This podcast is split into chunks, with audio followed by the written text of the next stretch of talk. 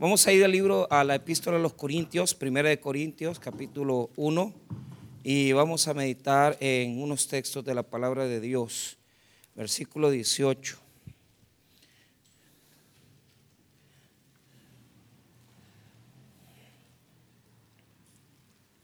Uno dieciocho.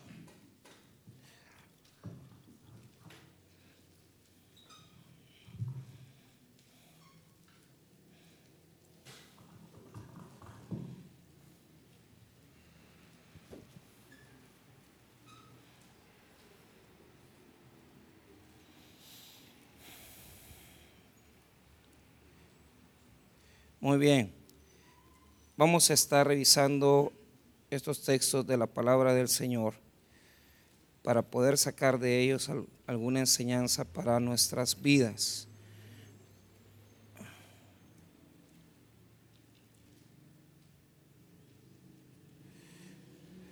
Vamos a leer. La palabra de Dios dice así. Porque la palabra de la cruz es locura a los que se pierden, pero a los que se salvan, esto es a nosotros, es poder de Dios.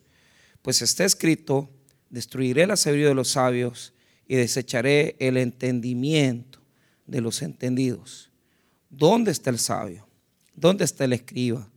¿Dónde está el disputador de este siglo? ¿No ha enloquecido Dios la sabiduría del mundo? Pues ya que en la sabiduría de Dios el mundo no conoció a Dios, mediante la sabiduría agradó a Dios salvar a los creyentes por la locura de la predicación, porque los judíos piden señales y los griegos buscan sabiduría. Pero nosotros predicamos a Cristo crucificado, para los judíos ciertamente tropezadero y para los gentiles locura, mas para los llamados, así judíos como griegos, Cristo poder de Dios y sabiduría de Dios, porque lo insensato de Dios es más sabio que los hombres y lo débil de Dios es más fuerte que los hombres. Vamos a orar. Padre, te pedimos, bendito Dios, que puedas hablar a nuestros corazones. Oramos que puedas, bendito Señor, ministrar nuestras vidas, que puedas fortalecernos a través de tu palabra y que podamos encontrar en ella respuestas para nuestras vidas, Señor. Oramos desde ya que podamos ser ministrados, que podamos ser fortalecidos. En el nombre de Jesús. Amén y amén. Pueden tomar asiento.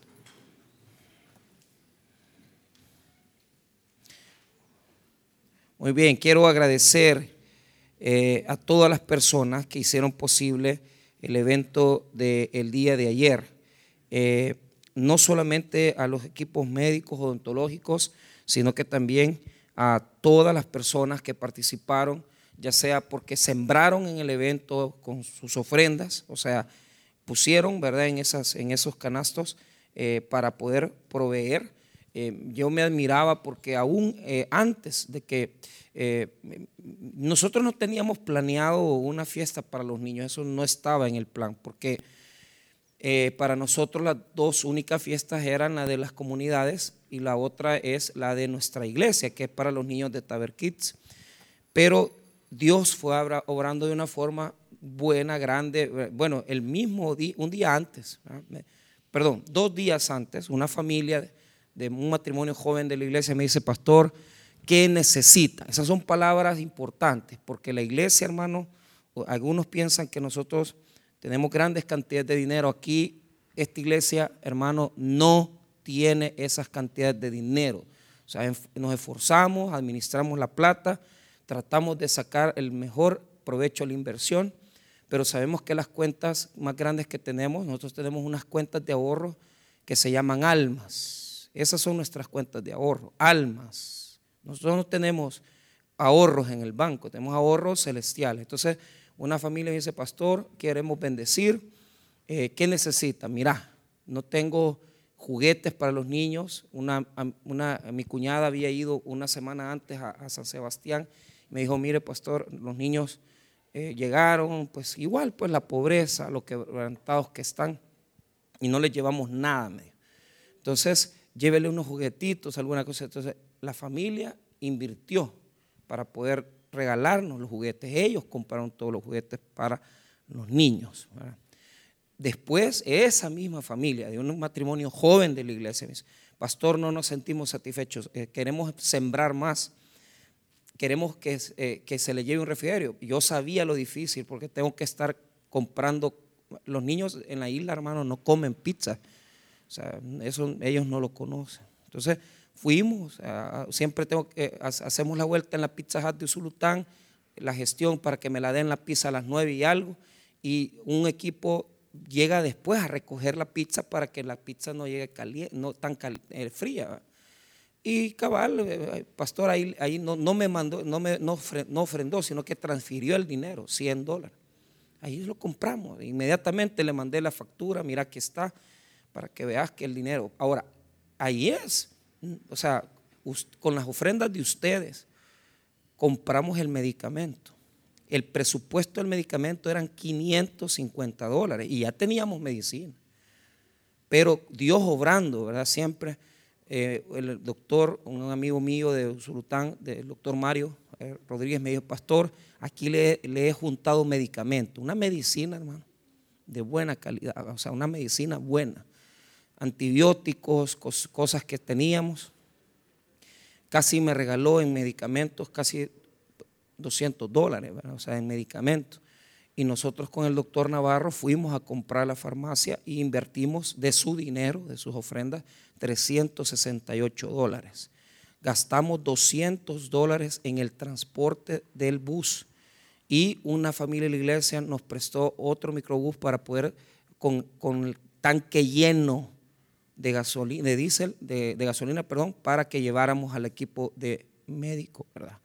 Y agradezco a todos los doctores, enfermeras, enfermeros, colaboradores, miembros del equipo de escuela bíblica, los miembros de toda la parte operativa, la logística, que hicieron posible eso, porque es admirable, hermano. Mire, allí en esa brigada iban médicos, pues que tienen sus, sus clínicas, odontólogos que tienen especialización fuera del país, que una mañana que no estén en sus clínicas, ellos pierden no menos, no menos, no menos de 400 dólares. Pero pastor me dice, vamos a ir con usted, vamos a ir. Vamos a ir a apoyar, vamos a ir a bendecir los niños, a la gente que necesita odontología. Cierran sus clínicas, se van con nosotros yo les admiro, porque tanto nuestro equipo local de Cojute como mis amigos y hermanos también de Usulután cierran sus operaciones para ir con nosotros, ir a trabajar esto. ¿Por qué les digo esto? Porque vamos a hablar de eso. ¿Por qué te da vergüenza? Es el título del mensaje esta mañana. ¿Por qué te da vergüenza? Eso es lo que vamos a hablar. Muy bien.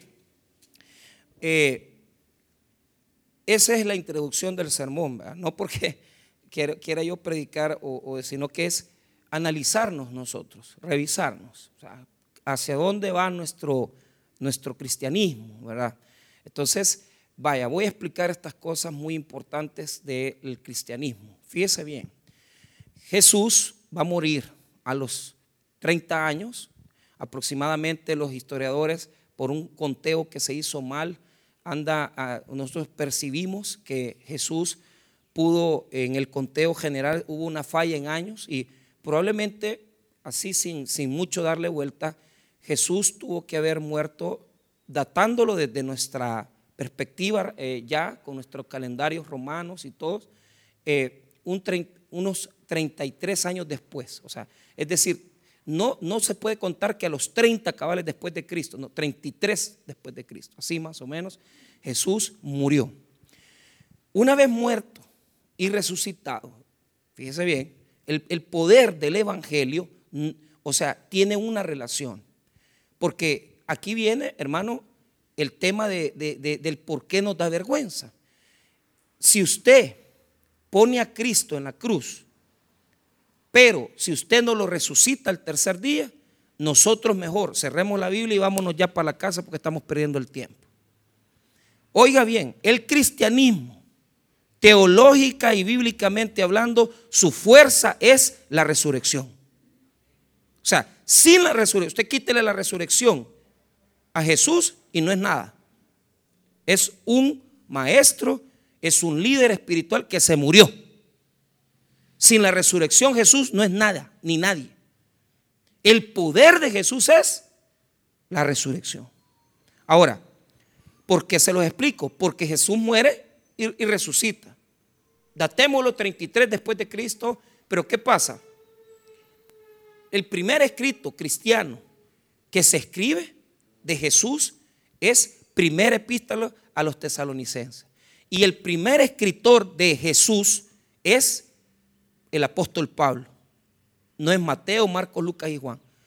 Pablo, bajo la revelación de Dios, entiende que el suceso que le acareció a Jesús en el hecho de haber resucitado, lo convierte a Jesús no solamente en el Mesías judío, sino que también en un ser divinizado. Por lo tanto, cuando Pablo escribe ya en Tesalonicenses, diga conmigo, Cristo glorificado. No, pero dígalo bien, Cristo glorificado. Nos habla de Cristo glorificado.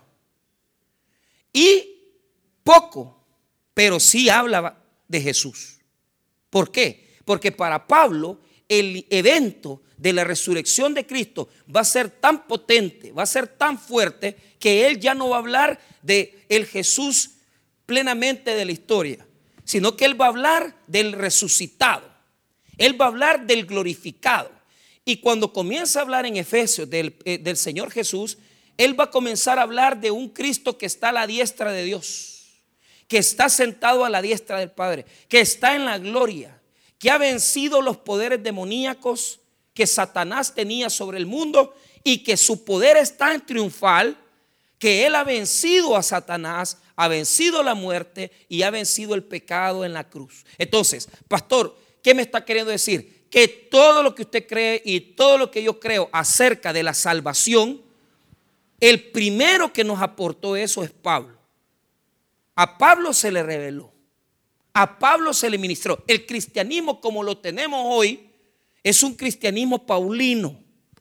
Porque fue Pablo el primero de los escritores y no escribió Mateo, Marcos, Lucas, no, escribió tesalonicense. Y cuando ya ve Pablo, a Jesús lo ve en la gloria, en el poder. Entonces, ¿cuál es el evento que yo quiero narrarles? Mire, aproximadamente en el 50 se escribe la primera epístola. Pero ya el primero que escribe de Jesús en su vida, Marcos, lo primero que escriben de Jesús, oiga bien, es su muerte, su sepultura y su resurrección. Entonces, mire cómo lo llevo yo. Esto es teología. Teología, pero es Biblia. ¿Por qué? Porque Marcos nos narra ya el acontecimiento. Vea los elementos trascendentales de el evangelio encapsulado. Día conmigo. Muerte, sepultura, resurrección. Ese es el evangelio. Diga conmigo, ese es el evangelio. ¿Qué más quiere que le enseñe? Muerte, sepultura y resurrección. Ese es el Evangelio. ¿Y qué es el Evangelio? El Evangelio, hermano, comienza a predicarse en toda Asia Menor, comienza a predicarse en toda la cultura romana, en toda la cultura helénica, en toda la cultura judía. Y se habla de un hombre que habiendo sido llamado humanamente Jesús, ha muerto, ha sido sepultado y ha sido resucitado. Eso comenzaron a predicar los primeros cristianos. A esto, en connotación teológica, se le llama el querigma. ¿Por qué? Porque es donde se asocian los elementos de cómo Jesús es Dios. Muerte, sepultura, resurrección. Y lo estoy resumiendo mucho. Entonces, lo primero que se escribe de los evangelios es ese evento. Cómo fue capturado Jesús, cómo fue puesto ante las autoridades romanas, cómo fue puesto ante las autoridades judías antes, cómo él en la cruz perdió su vida, cómo él fue bajado de la cruz para luego fue, fue, puesto en un sepulcro. Y cómo en la Biblia, porque en eso se tiene que poner mucha atención, se enseña que habiendo sido puesto en el sepulcro, no fue robado su cuerpo, ni tampoco, hermano, sucedió un acontecimiento que su cuerpo se lo comieron los perros, los animales. No, sino que al tercer día de haber muerto, llegan los primeros seguidores de Jesús, las primeras personas que quieren saber, las mujeres. Llegan al sepulcro y no hayan nada. Diga conmigo, no hayan nada. Ese es el poder del Evangelio. Un Cristo que pasó por la muerte, que pasó por la crucifixión, que pasó por su entierro, pero el tercer día fue y salió de la tumba habiéndose reído de la muerte, porque Cristo fue resucitado por Dios, su Padre. La Biblia dice que Cristo fue resucitado por Dios, fue resucitado en el poder del Espíritu Santo. Y también hay textos que enseñan que Jesús resucitó por sí mismo. Esa es teología. Le estoy dando el, el centro del Evangelio.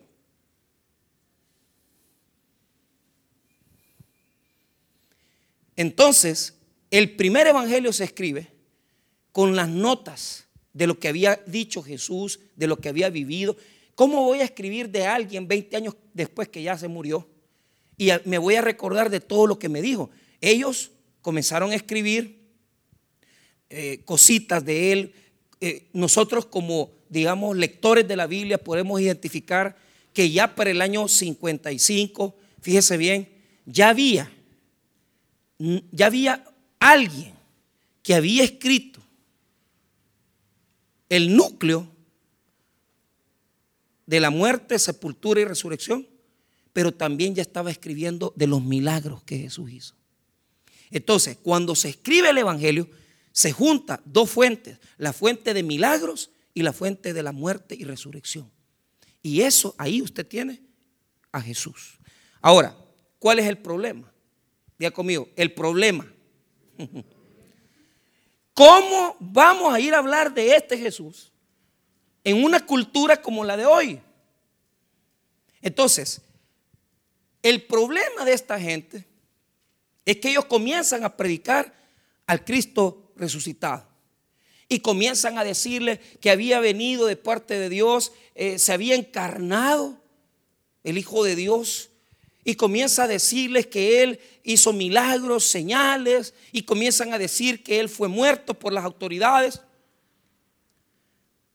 y resucitado el tercer día. Pero aquí viene un problema. Y es lo que Pablo está enseñando aquí. Cristo como tal es uno, mire bien, y lo resumo en los versículos número 22 y 23. Porque los judíos piden señales y los griegos buscan sabiduría. Pero nosotros predicamos a Cristo crucificado para los judíos ciertamente tropezadero y para los gentiles locura.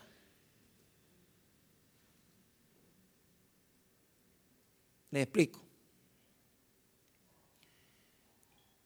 Predicar a un Cristo crucificado en la cultura judía, diga conmigo tropezadero, es un tropiezo. Es un tropiezo. ¿Por qué? Porque Deuteronomio dice que es maldito aquel que muere en el madero. Entonces, los judíos tenían una cultura. Y la cultura de los judíos era que para ellos el Mesías el Cristo tenía que ser un hombre poderoso, un hombre que tenía las características de un libertador, un hombre político, un hombre como se levantó en aquellas épocas en la revolución, gente como eh, fue conocida como el Che Guevara, Fidel en sus tiempos, gente que se oponía a la autoridad de Roma. Acuérdense que Israel estaba bajo el dominio romano. Entonces, lo que se buscaba era una persona, un Mesías, que nos libertara de nuestros problemas políticos, que nos hiciera la nación libre. ¿Por qué? Les explico. Israel no había sido libre desde el año, óigame bien, desde, desde que ellos, hermanos, cayeron en las manos de Babilonia. En el año 585 antes de Cristo, Israel pierde su libertad. Se los llevan como esclavos a Babilonia y ellos 70 años después regresan nuevamente a establecer otra vez su país. Pero ¿cuál era el problema? Ellos ya no eran libres, eran, eran gente que le debían obediencia al imperio. Entonces, todo judío pasaba esperando quién iba a ser que los iba a libertar. Todo judío pasaba esperando quién iba a ser el que venía a ser el libertador, el Mesías. Entonces, la mente del judío era, si yo voy a creer en alguien, necesito, necesito que sea un hombre fuerte, un, un, Mesías que sea un hombre que tome las armas, que nos venga a liberar y que nos dé la libertad total del imperio romano. Porque nosotros como judíos estamos hartos que nos exploten. Estamos hartos que, de ser esclavos de los romanos. Entonces, en la mente judía, el pensamiento del judío era, quiero un líder, quiero un libertador. Pero no solamente eso. A Jesús muchas veces se les dice en los evangelios, Jesús hijo de David. ¿Por qué? La mente del judío era, si el Mesías se levantaba, tenía que descender del rey David y tenía que venir a suplir las necesidades del pueblo. Es decir, tiene que ser un libertador que me dé de comer, que me quite el hambre, que me vista bien, que me dé comida, que me dé beneficios. Entonces, cuando a Jesús le dicen, Jesús, hijo de David, ten misericordia, le dice. Están diciéndole, por favor, danos una ayudadita, danos de comer, vestirnos bien, liberarnos de esta esclavitud. Mucha gente piensa en los líderes políticos así. Y, la verdad es que mucho político es así. Cuando, cuando ya, ¿cuál es la diferencia de la iglesia y la política? El político promete y no cumple. La iglesia cumple, hace obras. Nosotros no andamos hablando y, pidiendo votos, nosotros servimos a la comunidad. Pero ¿cuál es el problema?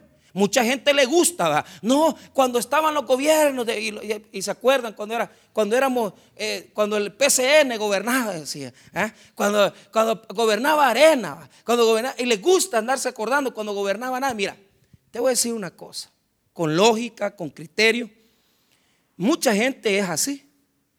Es decir, están pensando que me ayuden, que me den una, una ración. Si a mí un gobierno me pusieron una pensión de 70 pesos mensuales, porque yo nunca coticé, porque yo nunca trabajé, porque yo nunca tal vez tuve un trabajo formal, yo les doy mi voto, pues. ¿Y cómo no voy a votar por ellos y me están dando pisto? Ahora, ¿cuál es el problema? Dígale al que le van a quitar, porque si trabajó, sí devengó, sí, ¿verdad? Él estuvo cotizando todo el tiempo, 35 años, 30 y pico de años trabajando, y a ese que ahorró esa plata le van a quitar un porcentaje para darle el que no trabajó. Ese es el problema de, de la cuestión política. Que el político quiere beneficiarse él. Y eso es lo que está presentando el texto. ¿En qué sentido? Que hay personas que solo buscan, óigame bien, Solo buscan el beneficio inmediato. Solo buscan un, rey que les saque de los agüites. Solo buscan un rey que les vista. Solo buscan un rey que les dé de comer. Solo buscan un rey que los cure. Mire, nuestro país, su sistema de salud es malo. Yo les pido a ustedes que oren por el niño Emmanuel. Tenemos ahorita un bebé de nuestra iglesia que se cayó esta semana, está respirando por máquinas en el hospital Blue. Y estamos orando por Emmanuel, estamos orando por la familia, por su papá, por su, por su mamá, unos muchachos de, la iglesia, ¿va? Estamos ayudándoles para ver cómo, cómo va saliendo, evolucionando y apoyando también. Pero ¿qué es lo que les quiero decir? Hermanos, muchas veces nosotros caemos en ese criterio judío. Si me beneficio, trabajo, sirvo. Entonces yo le hago una pregunta, ¿por qué te da vergüenza andar evangelizando? Yo sé que aquí hay, unos hermanos que ya tienen años en la iglesia y sí sirven, y sí predican, y sí van a servir. Pero ¿cuántos aquí tienen esa mente judía que, ah, es que yo, ¿verdad? Pastor, mire, lo que yo necesito es que, pues sí, resolver mis problemas. Lo que yo necesito es aquí. Entonces, cuando van y se les dice, vayan a evangelizar, aprendan el evangelismo, aprendan Biblia. ¿Sabe qué es lo que hace esa gente? No, es que yo, yo quiero que Dios me bendiga. Sí, pero vos no querés hacer nada por Jesús. Y el poder que tuvieron los primeros cristianos era que no tenían vergüenza, que no tenían pena. ¿Por qué? Vuelvo a repetirles, mire bien, cuando presentaba el judío el Evangelio y decía, Jesús murió en la cruz. Entonces el judío decía, este no puede ser el Mesías, porque el Mesías de nosotros es un guerrero, un líder, alguien que nos va a liberar. Y cuando veían la cruz y veían la crucifixión, decían, este no es el Mesías, este es a ver quién es. Pero ¿cuál es el problema? Los judíos que se convertían al cristianismo no aceptaban la imagen de la cruz. No la aceptaban. Porque como yo como judío que estoy esperando un rey que me va a alivianar, un rey que me va a dar de comer, un rey que me va a vestir y este muerto ¿qué va a hacer por mí? ¿Y este muerto qué va a hacer en la cruz? Nada. ¿Sabe hermano por qué nos avergonzamos del Evangelio? Nos avergonzamos del Evangelio porque como solamente queremos cosas materiales y creemos que a ese crucificado no le podemos sacar nada, y creemos, y realmente hermano, que en el fondo hay personas que quizás ni creen de verdad, porque les da pena decir que son cristianos. Si es que en el fondo ni tan siquiera porque es crucificado, sino que les da pena comprometerse y decir, uy, no, yo no soy, no, yo voy a la iglesia, pero ¿cuántos aquí venimos a la iglesia? Pero escondidos, escondiendo la Biblia. A ver, ni, Biblia traemos, y la traemos, a ver, escondida. Pero nadie se tiene que dar cuenta que yo soy cristiano y, ya, yo no. Y, sí, es que he ido a la iglesia, yo de vez en cuando. Pero ¿sabes cuál es el problema? El problema es que si vos te avergonzás de Cristo, él también de ti.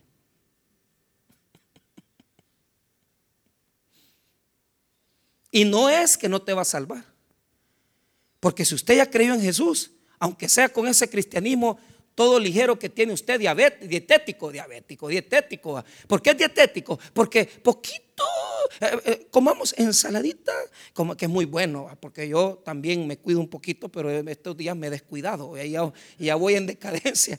Pero pero cuando yo digo dietético es poquito Jesús, poquita alabanza, poquita Biblia, poquita compromiso, poquito venir a la iglesia. ¿Y sabes cuál es el punto? Así de poquito, como vos querés de Jesús, así de poquito también serán tus bendiciones espirituales. Porque te da pena, porque te avergonzás del Evangelio, porque no querés tomar la Biblia e ir y caminar donde Jesús caminaba, en las polvaderas de Jerusalén, en las polvaderas de Galilea, donde estaban los pobres. Ayer llegó la iglesia a caminar a la isla de San Sebastián a dar medicina gratis. ¿Cuánto le cuesta a esa gente salir de ahí, hermano? Pagar solo el pasaje de la lancha bajarse en Puerto Parada, pagar el bus para el centro de Usulután, pagar 8 dólares por la consulta médica y comprar el medicamento. ¿Cuánto invertimos en esa gente? Hermano, el día de ayer Jesús caminó en la isla. Y no porque haya llegado Jesús, llegó su iglesia y llegó a predicar el Evangelio y llegó a quitarle el hambre y llegó a dar sanidad y salud a los que lo necesitan. Y la pregunta es, ¿dónde está usted? Yo no le digo que vaya a la isla. Aquí hay tres ministerios que puede salir usted miércoles, jueves, sábado en la tarde. Y puede salir a pan y chocolate el martes en la noche a visitar a la gente pobre. Puede ir el martes a la comunidad y compartir con la gente humilde de comunidades sus, bendiciones. Pero ¿qué es lo que nos pasa? No nos da pena. Nos da pena. Sí, ya guardamos el crucifijo. Ya no andamos a Jesús muerto aquí, en crucitas. Pero el problema es que dentro de nosotros, Jesús todavía está en el sepulcro. Porque para muchos aquí Jesús es y está muerto. Porque si estuviera vivo, harías algo por él. Pero como lo tenés muerto, lo metes en el sepulcro, no lo querés sacar, querés esconderte, no, no decís nadie de tu evangelio, no le hablas a nadie de la palabra, no sabes qué es eso, ¿sabes por qué? Porque para ti Jesús está en el sepulcro. Y Pablo dice, vean lo que dice el 24, más, pero el 23, pero nosotros, 23, que predicamos a Cristo crucificado, para los judíos, ciertamente ¿Por qué es tropezadero? Porque cuando les decían Jesús estuvo en la cruz, ah, no, ah, pues no es el Mesías. Vámonos de aquí. En él no podemos creer. Entonces es tropezadero. Tropezadero quiere decir que es imposible que sea el verdadero Mesías porque está muerto. Pero le decían ellos, es que ha resucitado. No, pero nos da vergüenza. Nos da pena predicar a un Cristo muerto y resucitado. Entonces el sermón lo dejamos a medias. ¿Por qué? Porque nos gusta decir que venimos a la iglesia de vez en cuando. Nos gusta decir que tenemos una Biblia, pero está a medias el mensaje por una razón, por una sola razón. Porque si estuviera vivo Jesús para ti, tú trabajarías para Él servirías a Él, lo amarías a Él. Pero si está en el sepulcro, hagámonos los suizos, no digamos nada, callémonos, escondámonos, vivamos de lunes a sábado como que somos cualquier otra cosa.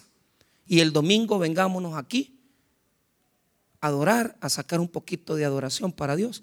Pero yo una cosa, yo mi vida no la compongo, yo mi vida no la comprometo, yo mi vida es para mí, no para Dios. Pregúntese. Para los judíos es tropiezo. Pero para los griegos es locura. Diga conmigo locura. Son diferentes. En el pensamiento judío, Jesús es tropezadero. ¿Por qué? Porque si yo ya creo que Jesús está resucitado, tengo que dejar la amante. Tengo que dejar el cigarrito. Y si usted todavía fuma, y se fuma 10 cigarros en el día, fúmese dos. Después uno. Y después va a dejar de fumar. Si usted está bien enamorado de su amante, comience a hacer cosas y hable con ella. Mira, yo tengo mi esposa, hija, yo, yo la verdad quiero tomar en serio el Evangelio. Vamos así, vamos a ir dejando esto. Luchemos. Yo, yo sé que vos me amás, yo te amo a vos, pero yo tengo mi Señora quiero arreglar mi vida. Si usted sabe que a usted le gusta el dinero fácil, entonces si Cristo está resucitado, deje de robar.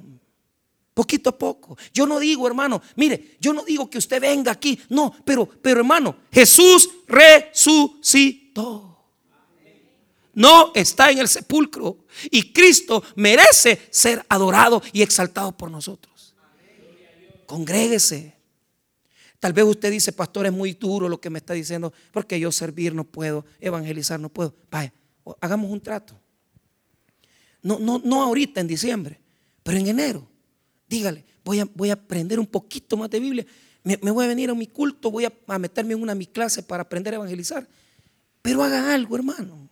Yo no le digo, yo no lo quiero molestar. Yo quiero que usted siga viniendo a la iglesia, que siga adorando. Pero óigame bien, con Cristo resucitado, no con Cristo muerto. ¿Sabe por qué? Porque el que pierde es usted. Su vida, su familia. El que pierde es usted. Si usted no se ha bautizado, tome la decisión de bautizarse. Si usted no está casadito por la iglesia, por la cuestión civil, vaya buscando cómo hacer en febrero una boda colectiva y casarse aquí con nosotros. Pero ¿qué es lo que quiero mostrarles? Cristo está vivo y Él merece que le sirvamos y merece que no nos dé pena. Pero si usted quiere poner a Jesús en, la, en el sepulcro, entonces Ahí sí, mire, siga viniendo de escondida, siga con sus cuestiones que sin arreglar. Pero ¿sabe cuál es el problema? Usted no va a poder ser bendecido por Dios. Dios le va a dar, le va a dar trabajito, le va a dar su comidita, le va, le va a dar su salud, pero no más. Dios no va a comprometerse con usted. Ahora, terminamos el mensaje con los griegos. ¿Cuál es el problema de los griegos? Para los griegos, los dioses griegos no tenían sentimientos, no sentían. Entonces, cuando un griego, usted le presentaba un Jesús crucificado, para el griego era vergüenza también. ¿Por qué? Porque decían, no, este, eh, eh, nuestros dioses no sufren, nuestros dioses no pueden sufrir. O sea, la mentalidad griega era que tiene que ser un Dios que sea sano. Por eso es que los dioses griegos eran, eran, eran grandes, fuertes, pero tenían males. Algunos eran dioses borrachos, algunos eran dioses eh, un poquito enamorados. Pero ¿cuál era el problema? En la, en la cultura griega, el Dios tiene que estar vivo y tiene que estar sano. Si está muerto en la cruz, no me sirve como griego. ¿Por qué? Porque lo que va buscando la cultura griega es presentar siempre la victoria, el triunfo. Ahora, algunos aquí tienen mentalidad griega. ¿Por qué? Porque les da pena a Jesús. Y, y, el problema es que quieren, hermano, una vida cristiana donde no se sufre, donde no se sacrifica, y donde no se comprometen. A mí, presénteme un Jesús de las bendiciones, que me cure, que me dé un poquito de dinero. Pero ¿cuál es el problema? Si tenemos que hacer un poquito de sacrificio, no lo hacemos. Mire, hermano, cuando nos bajamos la, la lancha, bajamos y desembarcamos ahí en Puerto Parada, fíjese que las mujeres se fueron en un camión.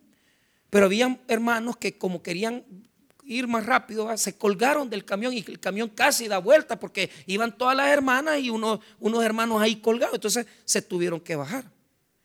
Entonces los que nos quedamos ahí, los que sí somos varones, entonces venimos y, decimos, y decimos, este, el pastor nos dijo, miren, eh, si quieren esperemos, no, no, vamos a caminar. Y nosotros comenzamos a caminar como macho alfa, pecho así plateado. Y, pero ¿cuál es el problema? Eh, al rato vino una moto, una moto para venirnos a recoger. Entonces, y dijo, aquí nos vamos a llevar otros hermanitos que quieran. El, varón que se quiera subir, súbanse. Todos nos hicimos en los machazos, ahí va, porque no, ya, dijimos que vamos a caminar, va. Y ahí, hermano, íbamos todos, ¿va? como que éramos Israel en peregrinación. Nos dolieron las, patas, porque no, es otra cosa. Llegamos allá todos sudados, pero somos machos. ¿Ah? Ahora, ¿cuál es el problema? Poneme atención. Fíjate que caminar cuatro cuadras, caminar dos kilómetros para llegar donde está la iglesia. O sea, ¿por qué no lo vamos a hacer? ¿Por qué no vamos a llevar las cajas? A mí todavía uno de los doctores me regaló unos carritos para los niños y ahí llevando las cosas. Pero ¿sabes cuál es el problema? Llegamos y cuando, cuando vos le das el regalito a los niños, te llena de tanta alegría, hermano de tanto gozo.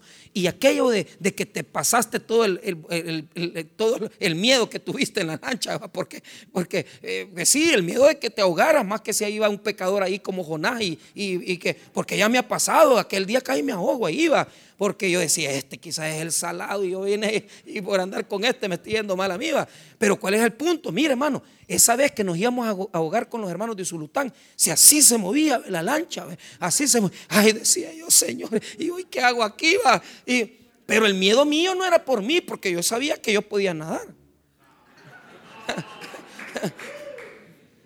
el miedo no, pues sí, yo me iba a tirar ahí como Baywatch, así los guardianes de la bahía. No, hombre, hermano, es esa corriente yuca, viera qué terrible. Entonces, el hermano, un hermano venía conmigo, pero mi miedo no era yo, eran los niños que iban en la lancha y unas hermanas ya de edad.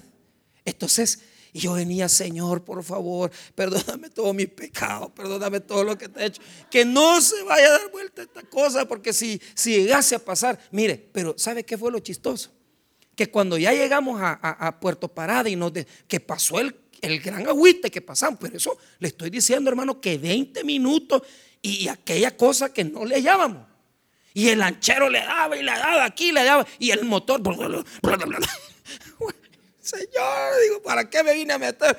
Pero salimos y cuando llegamos a la orilla, pastor me dijo, porque había un hermano, usted ya sabe que yo ya sabía que él era salvavidas, fíjese. Y le dice, y, eh, mire, mire, me, dice, yo estaba preocupado, pastor, porque no sabía si salvar a mi suegra o salvarlo a usted, me dijo. Porque, no, definitivamente, a mí le decía, a mí me tenés que salvar, le dijo. pero bien afligido, hermano, y, con sinceridad, no le estoy hablando bromas, en serio lo estoy diciendo. Y usted le pregunta a todos los hermanos de Usulután, ¿se acuerdan cuando íbamos a ahogar? Pero la pregunta, ¿cree usted que no vale la pena, hermano, ensuciarse los zapatos, tirarse al agua, sudar, incomodarse? Claro. ¿Sabe por qué? Porque esas son, hermano, las cosas que nos hacen tener abierta la cuenta de los cielos. Si nosotros invertimos en la obra, eh, mire, les voy a contar algo bien humilde, se lo digo, o sea, en el sentido de que en todos los carros que yo he tenido, en todos los carros yo he subido a los hermanos de la iglesia. Y Dios me ha bendecido. Porque nunca he tenido aquello, ay, que no ensucien los niños, ay, súbanos, eso es de Dios. Pero, pero cuánta gente aquí, ay, no, ay, si subo un hermano, ay, que no sé qué, ay, si yo mi carro lo cuido. No, hombre, hermano, todo lo que tú tenés es porque Dios te lo ha dado. ¿Me entendés? Entonces, si tenés, oíme bien, pistillo, tenés un carro, tenés un camioncito, ¿por qué no lo pones a la orden del Señor? ¿Mm? ¿Por qué? ¿Por qué no pones tú tus medios, tus recursos y decís, yo voy a ir, yo voy a ir a predicar, yo voy a ir a evangelizar. Y sabe, esto debería de ser algo que nos anime a nosotros a, preguntarnos si somos como judíos que nos da vergüenza la cruz o somos como griegos que solo la comodidad nos gusta y no queremos hacer nada para el Señor. Yo le digo algo. Si Jesús puso su vida en la cruz por usted y por mí, ¿por qué yo no voy a poner mi vida, mi dinero, mi familia, mi ropa, mis pies para servir a quien se entregó, para darme vida y para salvarme? Las bendiciones son eternas. Y yo le voy a decir esto, el servidor de Dios, Dios lo bendice. Y yo estoy seguro que si usted en el corazón le comienza a decir a Dios, quiero servirte, Dios va a cambiar su vida total y completamente. Ahí andaba un, médico, un odontólogo, que yo los admiro, porque los papás eran, son, eran en mi iglesia los dos mejores ganadores de alma. Ellos, hermanos, en el mercado, su negocio. Y el, y el hijo con mucho sacrificio. Ellos fueron sacándolo del bachillerato aquí, pero ya en el Evangelio. Él se crió yendo con sus papás a ganar almas. Y yo ahora, hermano, ahora, porque yo, me, yo conozco su testimonio, ahora yo veo al, al doctor, al odontólogo, y yo lo admiro, hermano. Porque fíjese que los hermanos lo iban a dejar a San Salvador para que siguiera estudiando odontología y lo llegaban a ver los domingos y lo llegaban a visitar. Eh, terminaban de ganar almas ellos allá y se iban en el bus en la tarde a ver a su hijo a, San Salvador. Ahora, ese muchacho que andaba ahí metido con ellos, hermano, especialización en Brasil, uno de los mejores odontólogos. Y claro, gana mucho dinero. Pero uno dice, vale la pena servirle al Señor. Si supiera la gente cómo estos señores criaron a este joven, que en medio del evangelismo lo llevaban todos los domingos, en los grandes soles, y que después lo iban a dejar a San Salvador y le llevaban su comidita y sus cosas, la gente no creería. Pero ahora Dios los ha bendecido. ¿Y cómo nos bendice Dios? ¿Con dinero? No, dándonos buenos hijos, dándonos buena salud, dándonos recursos para nosotros ir y servirle. Pero sobre todo, Dios no se queda con nada. Acordate de esto. Todo lo que tú sembres en la obra, Dios te lo multiplica, te lo regresa y dice, vos a mí no me vas a prestar, yo te voy a pagar, porque yo soy un Dios que bendice al que me sirve. Si usted vive su evangelio como judío que se avergüenza de la cruz, o usted vive su evangelio como que griego que le da pena incomodarse, sufrir y sacrificarse, en esta mañana yo lo invito a que revise su cristianismo y que usted en este día diga, Señor, ¿qué puedo hacer por ti? Porque yo quiero comenzar a hacer algo más grande para tu obra, para tu reino y para tu iglesia. Oremos, hermanos.